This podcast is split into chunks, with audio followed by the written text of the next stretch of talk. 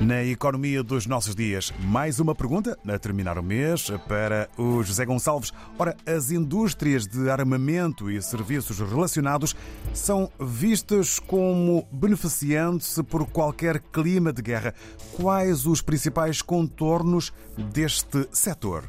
Segundo o CIPRI, um instituto de estudos sobre a paz baseado em Estocolmo, que tem muito prestígio e, sobretudo, tem uma grande credibilidade em virtude de ter uma equipa de investigadores que consegue reunir muito material e atualizá-lo.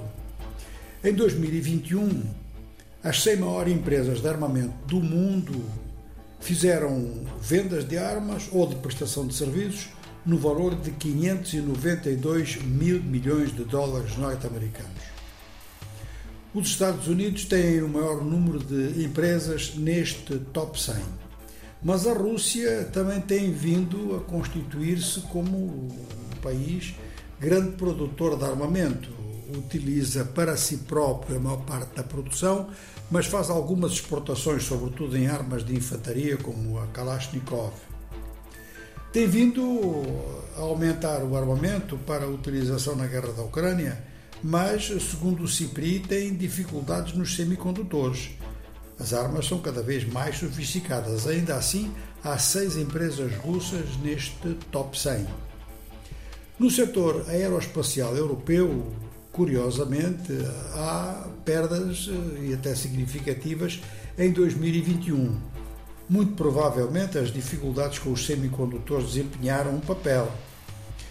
A exceção é a empresa francesa Dassault.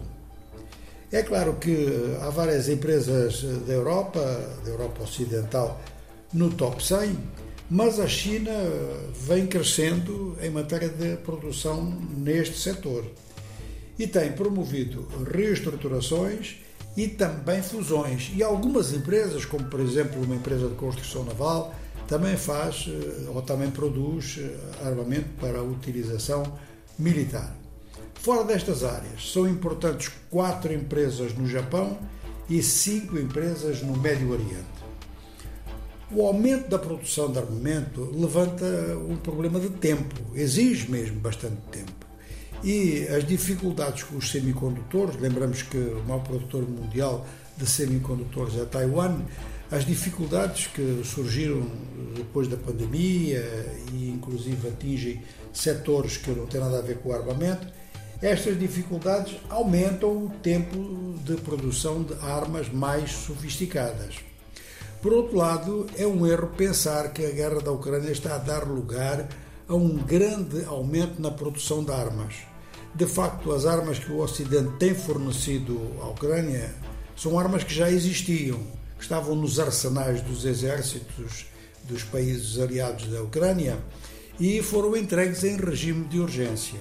De qualquer maneira, o setor do armamento é um setor altamente rentável, pode ter altos e baixos, mas é muito rentável e dá lugar a atividades que são consideradas legais porque são feitas de Estado a Estado, mas dá lugar também aos famosos mercadores de armamento e esses trabalham em condições, do ponto de vista legal, muito diferentes.